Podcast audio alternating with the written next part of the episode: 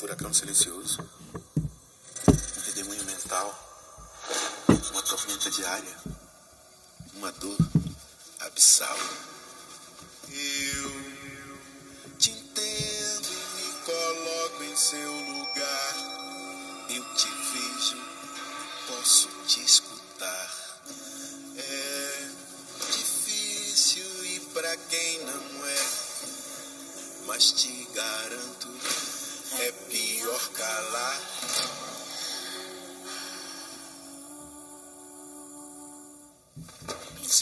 você morre aos poucos. E morrer não é opção. O que se sente não escolhe quem afeta. E nem tem definição. Mas vem cá. Fique sabendo que tudo pode mudar. Fala, pode se abrir. Que tem gente pra te escutar. Em setembro de 2017, nós tivemos uma, uma grande perda em nossa vida, que foi a morte do meu filho. Um jovem de 25 anos, ele se suicidou. E quando a gente estava nessa angústia, é, nessa mistura de sentimentos, de pânico, de como é que nós íamos viver, nós vamos para tudo. Tem alguma coisa, tem uma mensagem com isso. Nós não vamos perguntar por quê. Nós vamos perguntar para quê. E foi aí que nós decidimos fundar a Decida Viver. É uma ONG que trabalha na prevenção e na pós-venção ao suicídio, porque eu não quero e não desejo que nenhuma mãe, nenhum irmão, nenhum pai passe o que nós estamos passando.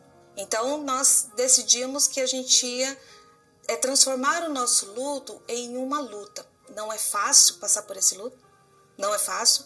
No entanto, o que me faz é, me manter em pé é acreditar que tudo que foi possível eu fiz. Então ame como se não houvesse amanhã. Dia 10 de setembro foi escolhido em 2003 pela OMS, Organização Mundial da Saúde, como uma data para chamar a atenção para a questão do suicídio. Observou-se a necessidade de desenvolver uma estratégia que abordasse o tema sem o tabu envolvido, fomentando a informação e a conscientização.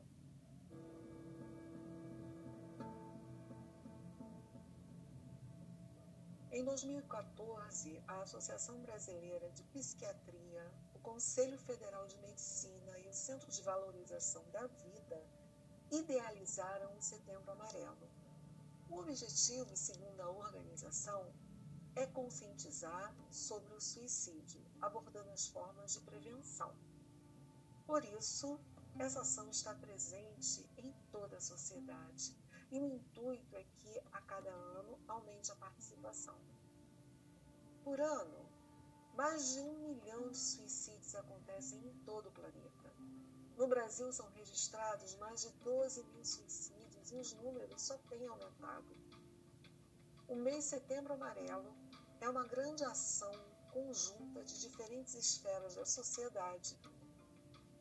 Olha aí a cidadania ele visa levar a conscientização e informação para todas as pessoas, possibilitando prevenir novos casos de suicídio por meio da educação e uma conversa aberta sobre o tema. É uma campanha muito significativa porque envolve ações de pessoas, envolve empatia, entidades, órgãos de saúde, empresas, entre muitos outros. O foco é o cuidado com a saúde mental das pessoas, é, de todas as classes sociais e faixas etárias, porque suicídio ele não escolhe, ele acontece. Tem um processo sim, mas ele acontece. E Setembro Amarelo consiste em um olhar para a vida, o cuidado com o outro, suas dificuldades, problemas e conflitos que muitas vezes precisa, a pessoa precisa lidar sozinha.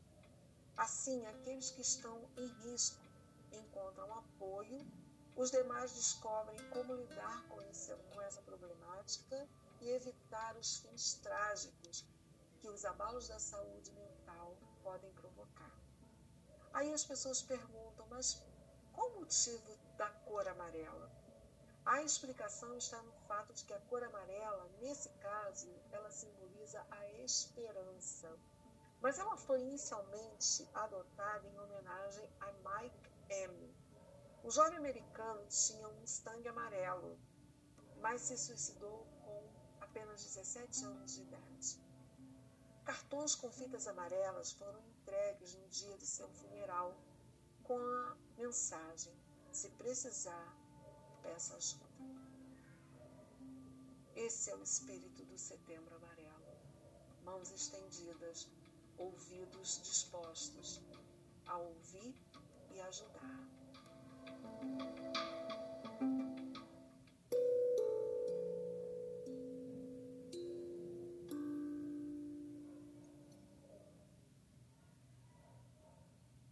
Quando se trata de suicídio, o que é ficção e o que é fato?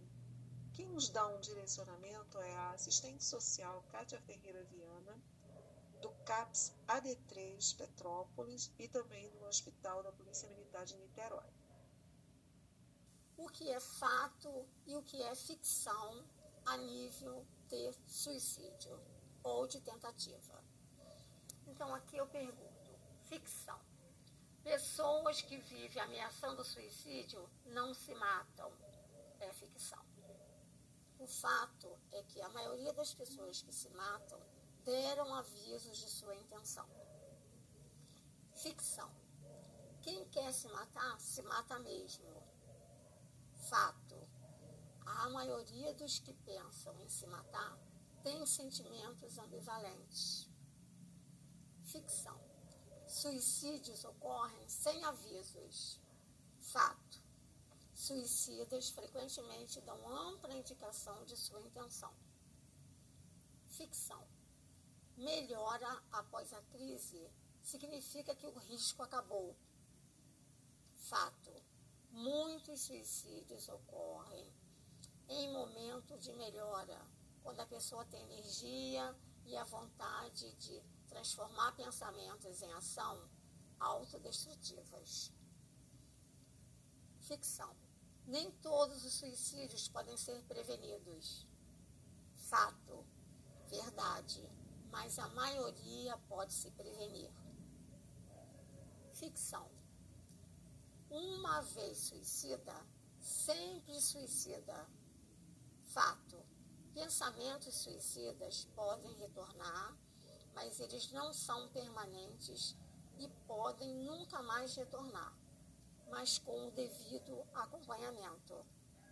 Então, é, há uma ampliação né, nesse sentido das redes, do CHAP, das redes de, de atenção psicossocial, para que a gente trate né, qualquer desses sintomas, uma depressão que se torne um pouco mais demorada, um isolamento, que mesmo agora no, na pandemia, é, a gente tem que estar conectada pela internet, pelo WhatsApp, com nossos amigos, com nossa família, que o isolamento também é um dos fatores de risco.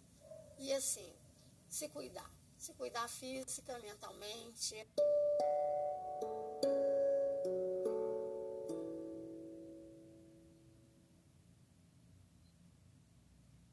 Tema suicídio não é muito abordado pela sociedade, o que torna a questão da prevenção mais difícil.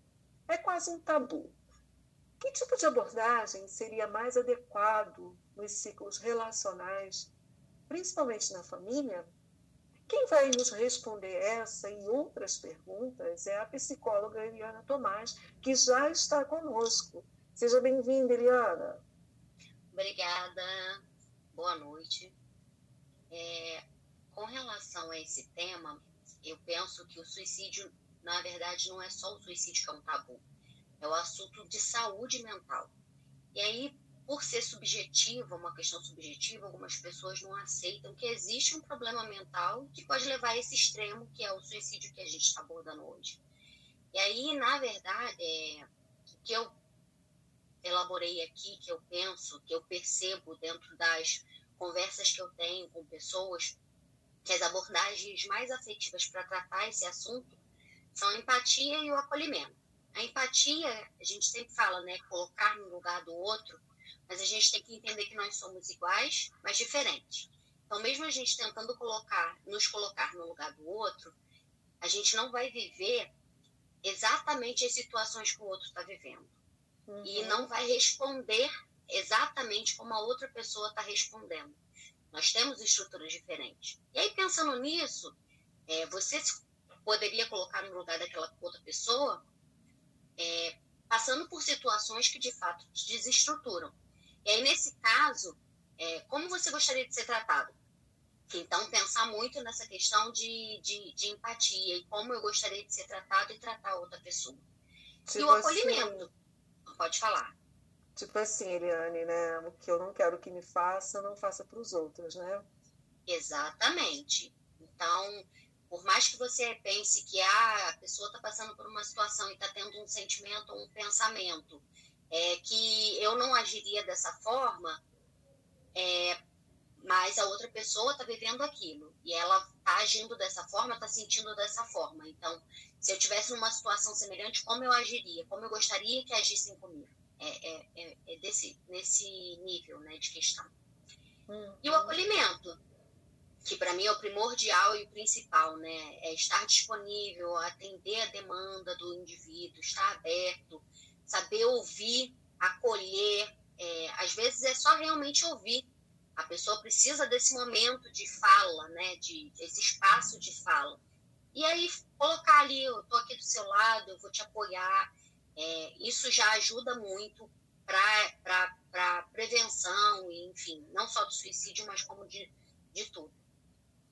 Entendi. Na, quando, quando a gente entra no âmbito familiar, é, é, é muito mais delicado, né? Porque é, com o advento do celular, do tablet, do computador, parece assim que as famílias estão um, distantes, cada um tipo, cada um no seu quadrado. Uhum. E como como que isso pode ser rompido para que se perceba que um membro da família está num processo de, de, de né, pensar em suicídio, como, como que a família pode perceber que isso está acontecendo? Então, é, realmente, muitas vezes, por exemplo, o suicídio, ele vem pelo, por meio dos pensamentos e dos sentimentos, e às vezes não está acessível ao outro, à família, independente de estarem no mesmo ambiente ou não. É, às vezes está lá só com o próprio indivíduo. Mas há sinais, né? Há avisos dessa ideia surgindo. E aí por isso que é importante conhecer os hábitos e comportamentos dessa pessoa que está ao seu redor. E aí as alterações significativas na rotina vão fazer esse alarme, né? E aí eu posso exemplificar a mudança no comportamento. Por exemplo, uma pessoa que gosta de se exercitar e aí para sem motivo algum, é, aparente, por exemplo, por saúde, ah, eu tive um problema no pé e por isso não estou me exercitando. Não, parou porque parou. É um sinal perceptivo importante. Poxa, a pessoa gostava daquilo e parou de fazer. Tem a fala também. A fala da pessoa muda junto com o semblante, a linguagem corporal que a gente fala muito, né? O corpo fala. Então a pessoa às vezes fica mais abaixado, mais prostrado, mais abatido. É, e aí começa falar né, a, com, a, com a boca, né? Começa a afirmar que a vida não tem mais sentido, que não vale mais a pena viver, perde as perspectivas de futuro. Então, é mais um sintoma aí, um, um sinal efetivo. E, por fim, o isolamento. Às vezes a pessoa vai começar de fato a se isolar. A gente está vivendo muito isolamento, mas a pessoa se isola de uma forma diferente, como você disse, fica só no quarto, fica ali só se mantendo nos seus pensamentos, nos seus sentimentos e na sua angústia, fica conversando somente com a sua tristeza. É um outro quadro que a gente pode perceber e aí que, é, a pessoa está emitindo, né, dessa intenção de suicídio. É, você praticamente respondeu a segunda pergunta que eu ia te fazer. Mas eu vou fazer assim mesmo, caso você tenha algum complemento, né? A segunda pergunta é: ninguém resolve se suicidar, tirar a própria vida, sim, de repente, do nada. Ah, deu cinco minutos, vou ali me suicidar. Isso não existe, né? Não. É um processo. E esse processo ele tem, é, ele pode ser num espaço curto ou longo de tempo. E aí você falou dos sinais que a pessoa emite que está com essa intenção.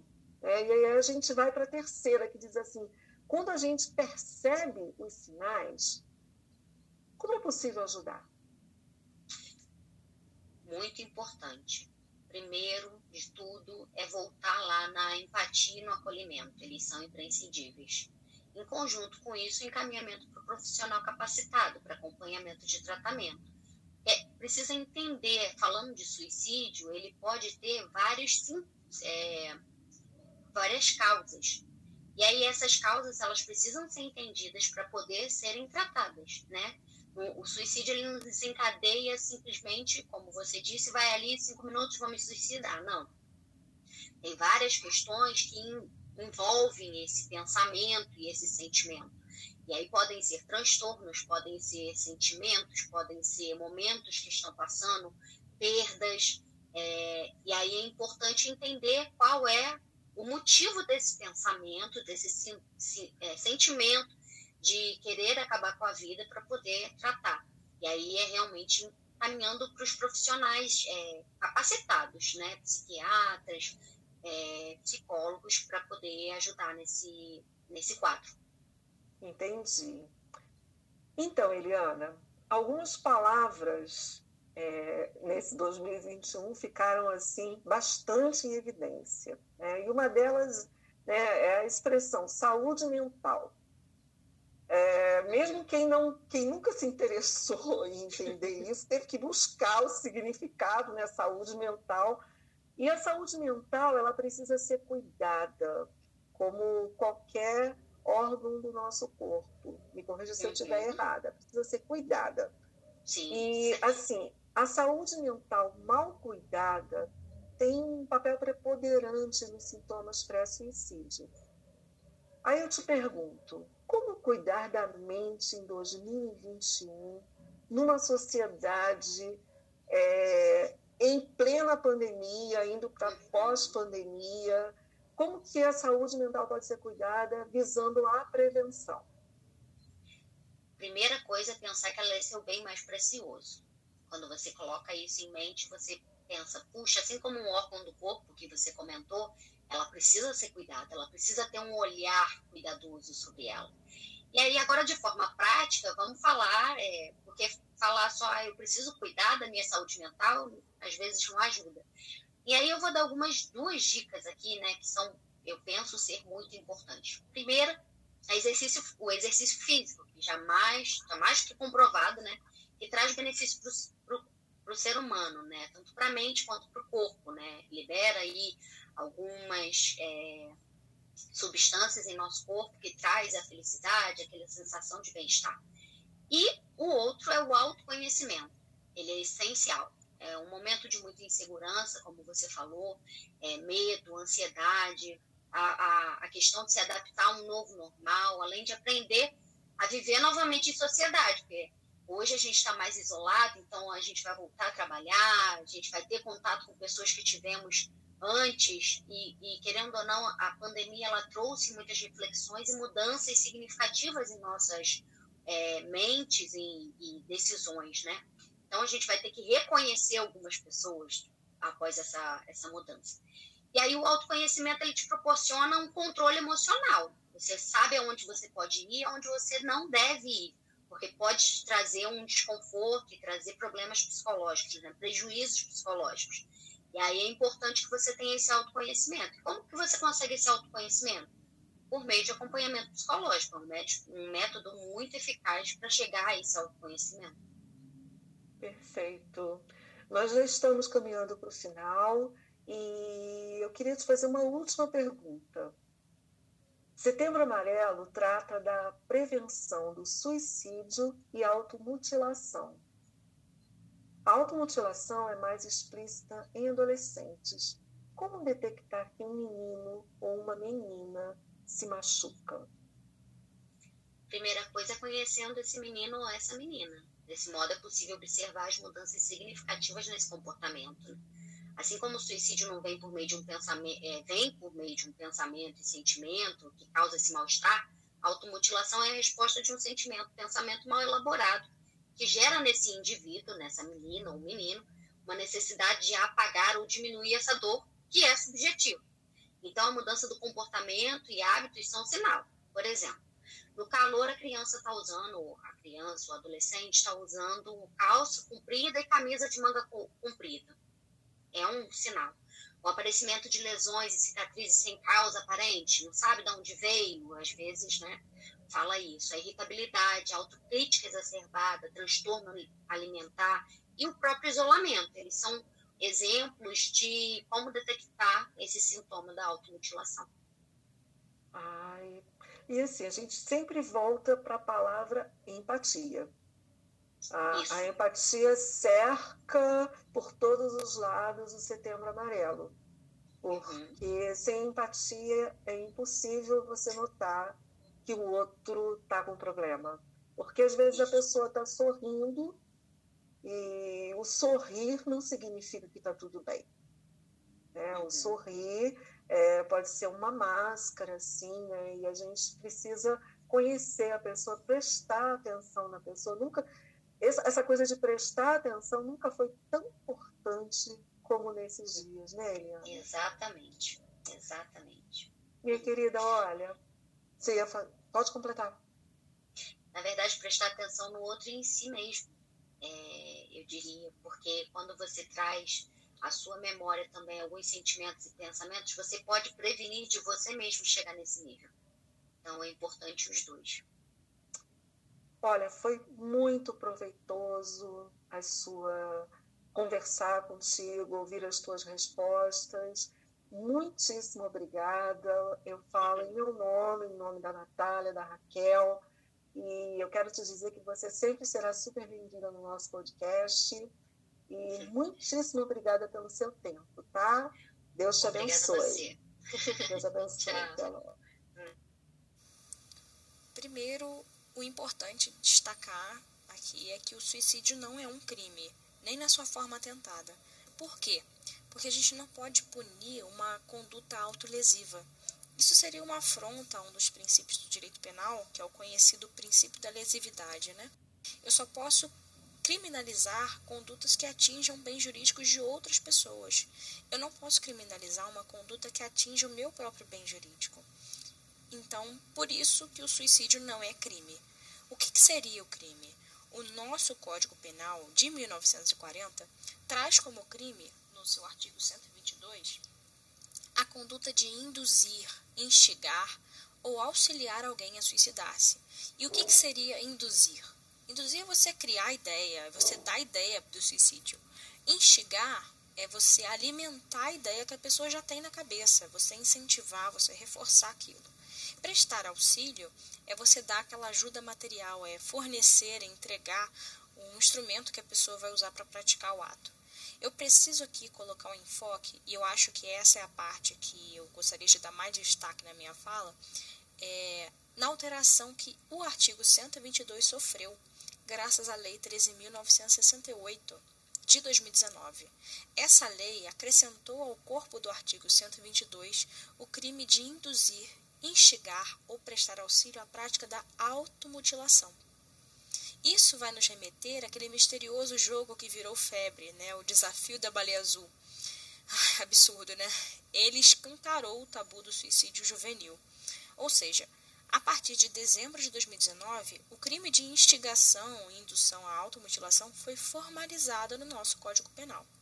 Antes dessa lei, se eu induzisse, instigasse ou prestasse auxílio à prática do suicídio e o sujeito nem tentasse se matar, eu não seria punida, se ele tentasse e dessa tentativa dele resultasse apenas uma lesão leve contra ele, eu também não seria punida. Eu somente seria punida se da tentativa dele resultasse no mínimo uma lesão corporal grave. Agora não.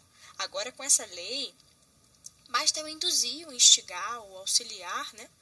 É, seja o suicídio ou a automutilação, que eu já terei o crime consumado.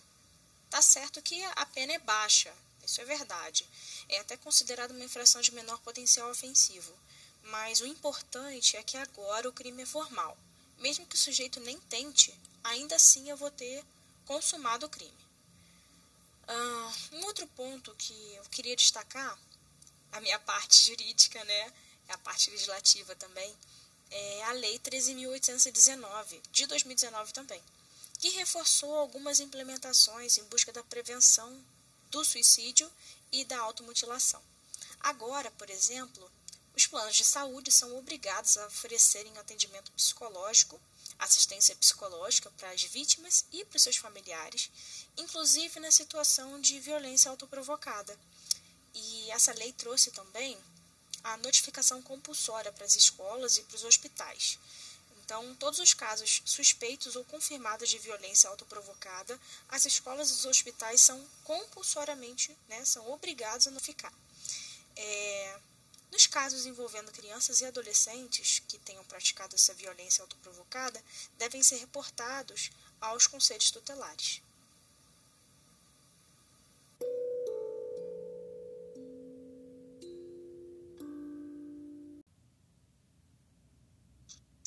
Falar de, de, falar do Setembro Amarelo é algo que é, traz um peso espiritual assim e como esse é um, um podcast cristão é, de pessoas que conhecem a palavra de Deus, a gente queria puxar um pouco para essa parte também.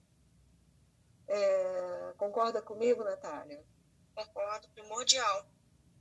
Né? E a gente trouxe uma convidada aqui, a missionária Tatiane Rocha, da IMW é, Monte Oreb, e ela vai estar tá aqui no, nos falando um pouco. Ela é psicanalista também, é, preletora, conferencista, e ela vai estar aqui falando um pouco a questão do suicídio, né, que é o objeto do Setembro Amarelo, Tatiana, seja bem-vinda, fica à vontade, fala aquilo que Deus colocar no teu coração. Oi, Marise, oi, Natália. Pois é, Setembro Amarelo é um tema presente nesse mês, falando a respeito do suicídio, e é bom sempre lembrar que nós, seres humanos, somos um ser de linguagem, somos constituídos pela linguagem do outro. O que o outro diz a respeito de nós nos marca e traz também uma parte da nossa singularidade. Então, falar de suicídio à luz da Bíblia é, tem tudo a ver. Por quê? Porque é Deus falando acerca de você, quem nós somos, o que Ele espera de nós, o desejo de Deus para a nossa humanidade. Então, eu quero trazer aqui uma palavra de Deus para você e dizer que, apesar de todo o contexto ou história sentimental, emocional que você esteja passando, existe um Deus que acredita em você, que olha para você e sabe o potencial que você tem dentro da sua singularidade para resgatar outras pessoas. Segundo a psicanálise, nós vamos perceber que nós, como sujeito de linguagem, dependemos dos nossos pais ou aqueles que fazem essa figura, né, paterna, materna, para dizer quem nós somos. E muitas pessoas não têm essa referência boa quando, é, em, em alguns momentos da vida, esse essa criança quer ouvir dos seus pais o que você quer que eu seja para eu ser amado. Muitos pais vão dizer: você é a princesinha da mamãe, você é o jogador de futebol do papai. Mas muitas pessoas não vão ouvir esse tipo de coisa. Vão ouvir: eu não quero que você seja nada não tem expectativa nenhuma acerca de você. Isso cria um buraco, um buraco enorme dentro dessa pessoa e ela vai sempre buscar no outro um olhar de carinho, de amor, de um sujeito a ser amado. E quando há esse rompimento, tanto de um trabalho ou de uma profissão, ou até mesmo um rompimento brusco de uma pessoa, né? Que ela tem afeto, que ela tem carinho, que ela tem esse laço junto com o ego, né, o eu dela, o que vai acontecer é esse buraco aparecer novamente e para essa pessoa essa vida não vale mais a pena. Não tem sentido de vida. Laços de morte cercam essa pessoa e ela não sabe mais para onde ir. E é aí que muitas pessoas veem no, no suicídio um caminho ou uma ação para sair desse conflito. Então, hoje, como boca de Deus para sua vida, eu quero te dizer que você tem valor. Independente da situação que você esteja passando, procure ajuda. Existem pessoas especializadas para te atender, para te acolher e para te ouvir. Talvez você tentou falar com algumas pessoas e não conseguiu se expressar direito ou as pessoas não querem te ouvir. Procure um profissional da área. Deus usa pessoas para curar pessoas. E existem psicólogos, psicanalistas que estão é, abertos para te ouvir. Eu quero me colocar aqui também como um canal de Deus para te abençoar. Se você precisar, ligue, entre em contato, procure ajuda. Você não está sozinho, você é importante. E essa singularidade pode ser resgatada dentro de um tratamento. Então, Marise, esse é o convite para que a pessoa se permita ser tratado, ser curado e ser tocado nessa área que hoje é uma dor, mas amanhã é uma cicatriz e é também um objeto de cura para outras pessoas. E quantos testemunhos a gente tem de pessoas que é, chegaram, né, procuraram a presença de Deus, coração estraçalhado, cheio de problemas e, e pôde vivenciar a reconstrução, pôde vivenciar o cuidado, o amor de Deus, a paz que excede todo entendimento. Eu acho que isso é extremamente importante citar. Você falou aí, procura um profissional, é, procure ajuda, é, procure. No, no, começo desse episódio, eu falo sobre é, o motivo de ser Setembro Amarelo. Né? Por que esse nome Setembro Amarelo? É, a, aquela coisa do jovem americano é, que tinha um Mustang amarelo e ele, aos 17 anos, se suicidou. E no enterro, né, no, no funeral, é, ele recebeu várias cartinhas com fitas amarelas e essas fitas diziam: peça ajuda, se precisar, peça ajuda. Então, é, a gente tem que expor para as pessoas todos os canais que ela pode é, acessar. E o canal mais precioso que tem é a presença de Deus. Né, Natália? Amém. A ele nós e... temos sempre acesso, né? Acesso direto, nosso melhor amigo, nosso confidente, o Santo é quem nos acompanha. E eu creio que, além da gente procurar também ajuda com os nossos psicólogos, nós temos o nosso melhor amigo, né? Sempre disposto a nos, a nos resgatar. Amém, amém. Tatiane, é, deixa eu te perguntar uma coisa. Como que você está é, tá vendo a questão do pós-pandemia. É, como que você está vendo as pessoas em 2021? Porque é, ninguém, quem disser que não mudou alguma coisa no coração com tudo isso que aconteceu, é, não viveu, não viveu no Brasil, não viveu no mundo, porque é, tudo que aconteceu trouxe, quer a pessoa queira ou não, trouxe mudança. Né? Como que você está vendo isso? E como que a igreja pode responder a essas questões? A pandemia, ela trouxe algo muito interessante, que é o ficar parado.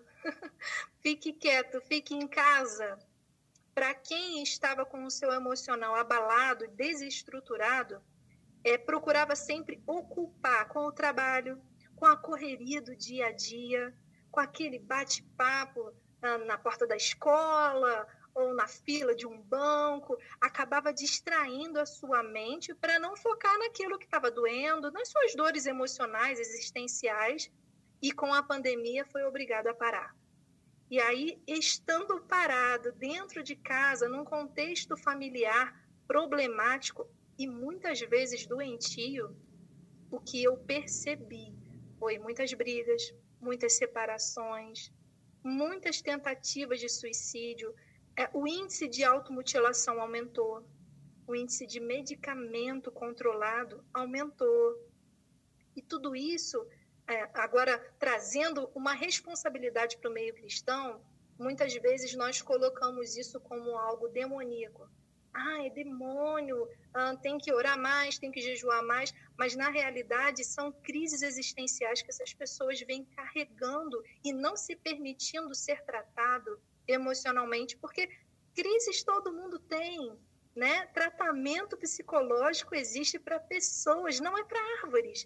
Nós somos seres falantes, seres constituídos através da fala. A exemplo disso, Gênesis 1, né? Vem dizer que Deus criou todas as coisas através da sua palavra. E quando ele cria o ser humano, ele faz o quê? Ele vai lá conversar com ele para dar sentido à vida desse ser humano.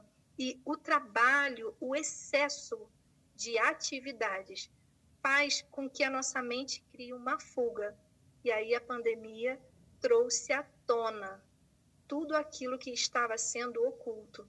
É tipo um tsunami, sabe que primeiro vai recuar esse mar, e é isso que estava acontecendo, e aí a hora que para, vem aquela água varrendo tudo. É exatamente isso que aconteceu com as emoções, e por isso adoeceram-se muitos e a gente tem outra problemática, né? Que também a pandemia trouxe, que foi a perda de entes queridos, o pânico por ter medo de pegar essa doença, que é uma briga muito cruel, né? Nós não vemos, é um vírus. Então, é, tudo isso mexeu com o psicológico de muitas pessoas, principalmente quem já estava adoecido e achou nas atividades uma fuga. É, são coisas assim que a gente precisa realmente parar e pensar, né? E como cristãs, é, nos colocarmos para né, estender a mão com, quando for precisa. Essa é a principal mensagem do Setembro Amarelo, é que as pessoas se conectem em empatia, que as pessoas parem para ouvir o outro, porque você, às vezes, vê um sorriso muito bonito, mas você não sabe o que, que a pessoa está passando. E eu, eu acho, eu considero uma oportunidade tremenda para a igreja fazer a diferença. Amém? Amém? Exatamente. E, Natália, outra coisa que eu achei muito interessante é sobre a questão que a Marise disse da gente ouvir, né? Parar, ouvir, atentar, mas lembre-se, para perguntar se está tudo bem, esteja pronto para ouvir. Muitas vezes é, não está muito bem. Esteja é pronto, esteja acessível para ouvir, porque é a verdade da pessoa, né? Então esteja pronto. Se você não consegue ouvir, não pergunte. não, é tipo assim. É, agora você me lembrou um ditado, né? A gente já está aqui chegando ao final.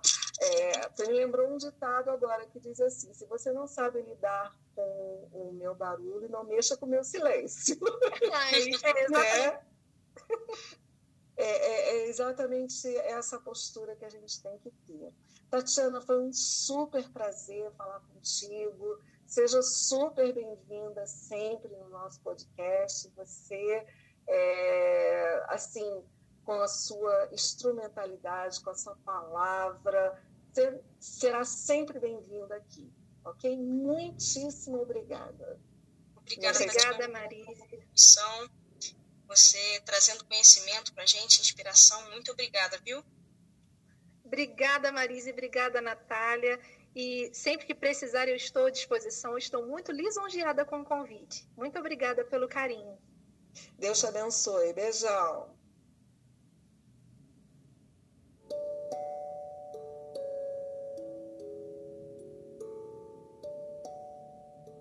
Então, Natália, chegamos ao final de mais um episódio, assunto super instigante, sério, e eu espero que a gente é, tenha podido contribuir é, com informações preciosas sobre né, o Setembro Amarelo.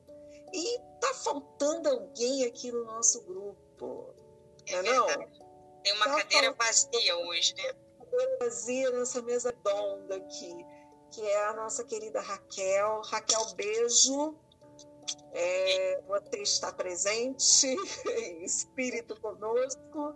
A Raquel teve que se submeter a uma cirurgia de urgência, mas ela já está em casa, né, Ô, Natália? Graças a Deus, está tudo bem, graças a Deus. No próximo a gente vai estar junto e eu quero agradecer aos profissionais que estiveram conosco, as profissionais que estiveram conosco e agradecer é, a toda a boa vontade delas em emprestar né, para esse episódio a instrumentalidade, foi muito bom.